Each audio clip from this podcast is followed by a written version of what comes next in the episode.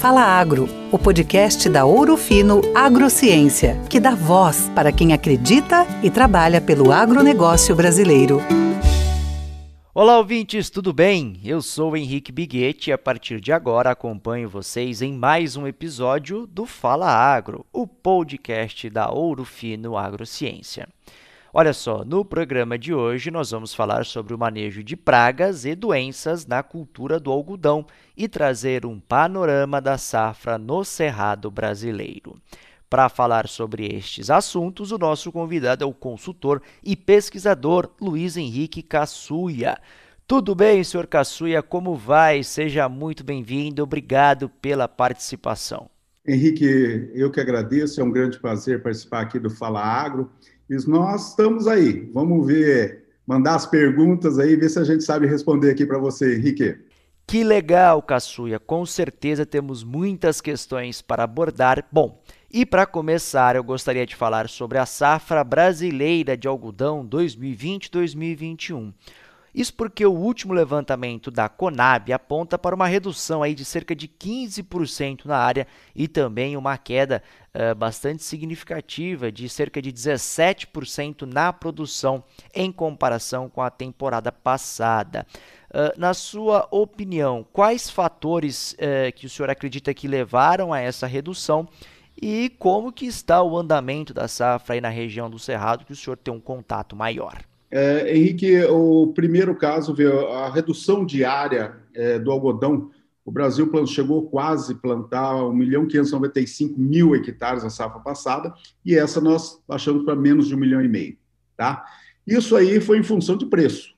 Como você tem culturas como soja que subiram de, de uh, o preço da commodity, o próprio milho também subindo o preço, e culturas com menor risco, o produtor optou por diminuir a área de algodão em função desse preço também.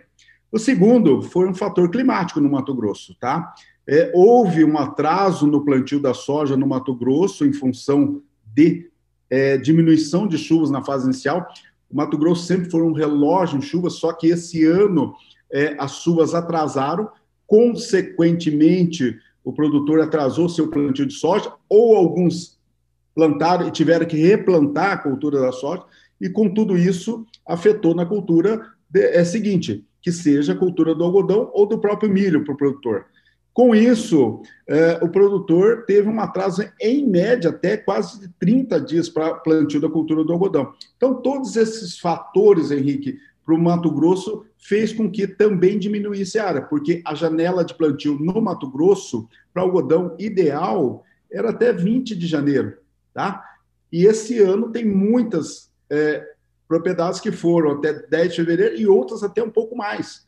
Então, todo esse, esse atraso já previsto em função da, da, das chuvas terem é, atrasado, o produtor levou a, diminuição de área no Mato Grosso. Na Bahia, Henrique, é, já, já ocorreu um cenário um pouco diferente para a cultura do algodão. Quando é que se planta algodão na Bahia? A partir do dia 25 de, fe, é, de, de novembro até 10 uh, de dezembro. Então, o produtor conseguiu plantar mais dentro dessa janela. Esse ano foi até 15 de janeiro, uh, desculpa, até 15 de dezembro, a cultura do sequeiro. Então, plantou-se dentro da época na Bahia. E vem a cultura, até o momento, vem é, conduzindo muito bem. É, a, a cultura do algodão vem se comportando muito bem. Acabei de chegar da roça agora, eu estava na, na, lavoura agora, vendo a cultura de algodão, e a Bahia promete uh, uma boa safra esse ano, viu, Henrique? Senhor Caçuia, falando agora sobre pragas. Uh, a gente sabe que o bicudo do algodoeiro é a praga de maior relevância econômica na cultura do algodão. Eu queria que o senhor falasse por que, que é tão difícil realizar o controle dessa praga e quais são os fatores mais relevantes quando pensamos na estratégia de manejo do bicudo. O bicudo, como a gente falou, é a principal praga da cultura do algodão e ela é uma praga que a gente tem que ver agora, pós-colheita, entre safra e pré-plantio. Então, o, produtor tem que estar. Ele está no, aqui na Bahia, vamos falar, o algodão está com média de 130 a 150 dias. Então, ele vai estar fazendo todas as operações necessárias para que continue baixando essa população de bicudo até a colheita. Tá? Isso é muito importante. O algodão no Mato Grosso, ele está com 70, 90 dias, 95 dias no máximo. Então, está com a pressão alta de bicudo lá. Quando se chove muito, Henrique, você tem uma certa dificuldade é, de controle do algodão, do, do, bicudo, porque ele é uma praga que a gente é, controla ele através de aplicação de inseticidas e ele se co contamina por contaminação tarsal, ou seja, as patas andando em cima da folha vai se contaminar e leva ele à morte. Então, é, uma, é, é extremamente difícil. O que, que o produtor tem que fazer? Agora, pós-colheita, 60 dias antes do plantio, tem que mapear toda a área dele. Tem que colocar as armadilhas todas e monitorar. Se ele estiver pegando mais do que dois bicudos por armadilha por semana, ele já está na zona vermelha, que a gente chama. Se ele estiver pegando um bicudo por armadilha por semana, na média, nós estamos falando assim, ele está na zona amarela. Nós estamos recomendando uh, que o produtor até faça uma aplicação antes do plantio. Por quê? Então, esse monitoramento é fantástico, porque você tem que diminuir aquela população para não entrar na cultura já com a população estabelecida de bicudo, porque senão ela só vai aumentar. Porque uma fêmea de bicudo produz até 150 indivíduos. Então, isso é uma progressão geométrica e o ciclo dele é até 30 dias. Ah, mas o bicudo pode entrar em dormência durante a safra, hibernação? Pode, mas é uma população mais baixa. Então, tem que tomar muito cuidado. E ele volta para a lavoura cedo se a gente não cuidar. Então, entrou na zona vermelha, nós temos que já efetuar o controle antes do plantio e antes do primeiro botão floral. A gente faz uma aplicação sequencial a cada cinco dias para baixar essa população que a gente já sabe que nós monitoramos lá atrás. Olha só, o senhor falando, que bacana, né? Como que o monitoramento é uma ferramenta importante na estratégia do manejo. É justamente o monitoramento que vai, vamos dizer, proporcionar as informações que serão usadas pelo agricultor para estruturar os mecanismos de proteção.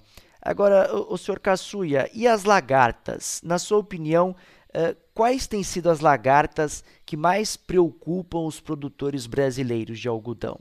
Essa pergunta ela é abrangente quando você fala que nós temos, por exemplo, áreas de refúgio. A principal lagarta é Helicover parmígera, tá? Uhum. Ela causa um dano enorme na cultura do algodão.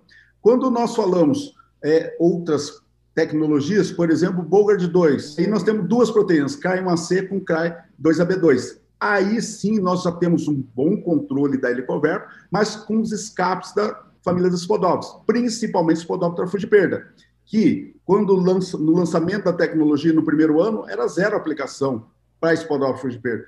Hoje, a grande maioria das lavouras estão tendo que fazer aplicações de quatro até seis aplicações para spodófilo de perda.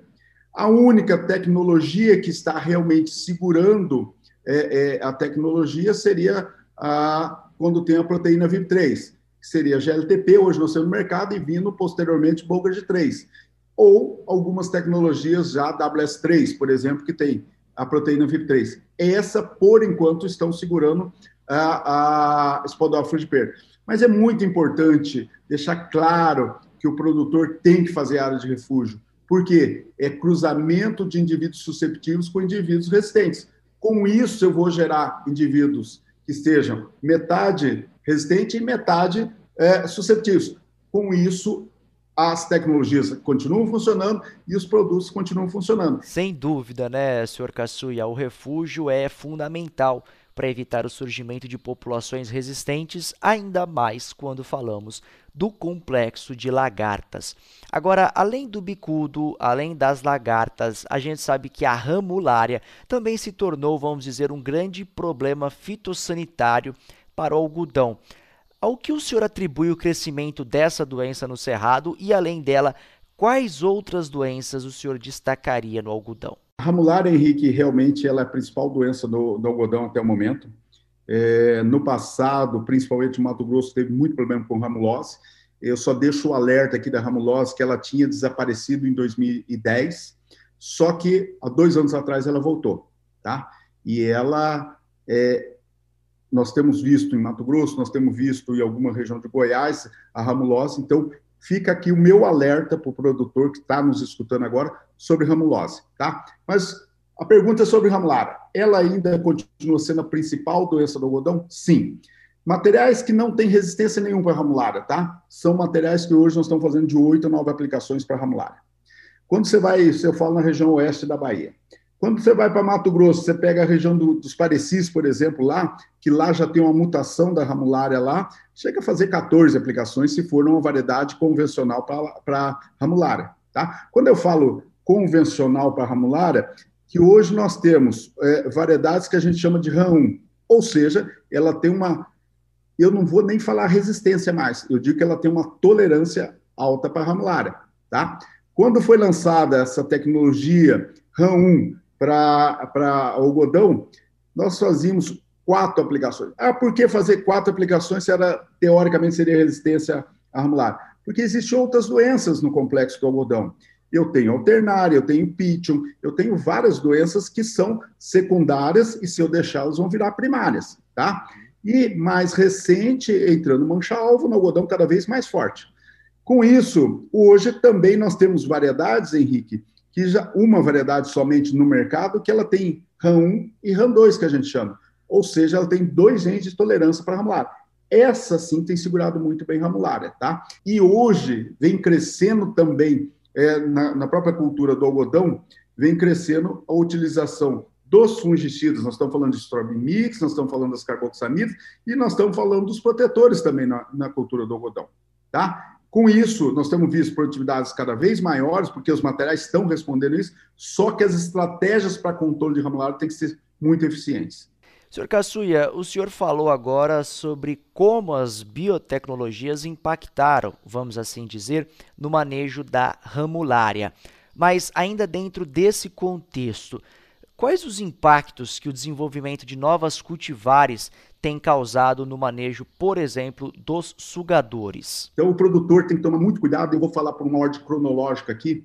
É, o, o, começando no início ali, é, TRIPS hoje tem aumentado muito, tá? Uh, e esse TRIPS tem causado grandes danos quando associado ao clima seco na fase inicial, se ele não tiver um bom TS ou tiver já acabado esse TS, dele lá, ele vai fazer com um trips, ele é extremamente sugador de seiva e ele pode levar a planta até bifurcar, tá? Então, suga seiva, suga energia da planta e faz a planta bifurcar. Com isso, já estamos roubando produtividade lá na fase inicial. Segundo é pulgão, tá? O Apis gossip é, é, é o pulgão, ele está praticamente durante todo o ciclo da planta, principalmente quando o, o, produtor faz aquela adubação nitrogenada, aumenta o teor de nitrogênio na planta e, logicamente, vai aumentar o, o, a proliferação do pulgão, porque ele reproduz patenogênios, ou seja, um indivíduo só gera 10 indivíduos, tá? E algumas variedades já têm uma suscetibilidade maior, não é virose, tá? Mas mosaico das nervuras atípicas, por exemplo, vermelhão do algodão, então tem crescido em algumas variedades. Então, para essas variedades que são um pouco mais sensíveis, o produtor tem que levar, é, diminuir o seu índice. Normalmente, a gente recomenda nível de controle com 20%. Para essas variedades, nós estamos recomendando 15%, entre colônia menos e colônia mais. Ah, eu tenho indivíduos alados. É sinal que a minha população já está aumentando demais, tá? Temos também aí os ácaros, Henrique. Tem crescido anos mais seco, acro rajado, anos mais úmidos, o acro branco. Então, são pragas uh, que também têm crescido bastante. Então, tem que tomar esse cuidado. E eu quero deixar o meu alerta aqui, produtor, mosca branca. E no Mato Grosso, já tem colheita de soja, se já tem a cultura do algodão plantado. Isso aí dá uma migração muito alta de mosca branca e ele tem que tomar muito cuidado nessa fase inicial. E eu quero deixar aqui também o meu alerta ao produtor sobre o percevejo barriga verde. Que ele, principalmente no Mato Grosso, pós-soja, ele entra na cultura do algodão, que o algodão está extremamente sensível, que ele é muito pequeno, e acaba fazendo picadas de prova na cultura do algodão. E essas picadas de prova podem virar porta de entrada para fungos e pode até bifurcar esse algodão. Então, é muito importante, nessa fase inicial, monitorar esse barriga verde. Então, é importante o produtor ter a consciência que é uma praga que não é só da cultura do milho e ele está atacando muito a cultura do algodão na fase inicial. Ótimo lembrete, né, senhor Caçuia? Fique então o alerta para os nossos ouvintes, em especial para os agricultores, uh, que fiquem atentos ao percevejo barriga verde, que tem causado danos não só no milho, como também no algodão. Pessoal, infelizmente, nós estamos chegando ao final dessa entrevista com o pesquisador e consultor Luiz Henrique Cassuia, que falou sobre o manejo de pragas e doenças no algodão. E eu gostaria de agradecer a participação e as informações do senhor. Muito obrigado, senhor Cassuia. Eu quero agradecer demais vocês aqui, todos os ouvintes do podcast, que é muito importante, é uma cultura que eu adoro falar, eu me cresci na cultura do algodão e é a cultura que eu sou extremamente apaixonado, logicamente, como a soja e o milho. Mas o mais importante, assim, algodão, pessoal, se você fizer com carinho e dedicação, ela vai responder. Muito obrigado, Henrique, muito obrigado aos ouvintes do nosso podcast. Bom, ouvintes, por hoje é só. Vocês já sabem, para rever esse e outros conteúdos, basta acessar o nosso portal ourofinoagro.com.br barra canal traço digital. Você também pode ouvir esse e outros episódios nas principais players. Obrigado pela sua companhia, um forte abraço e até a próxima.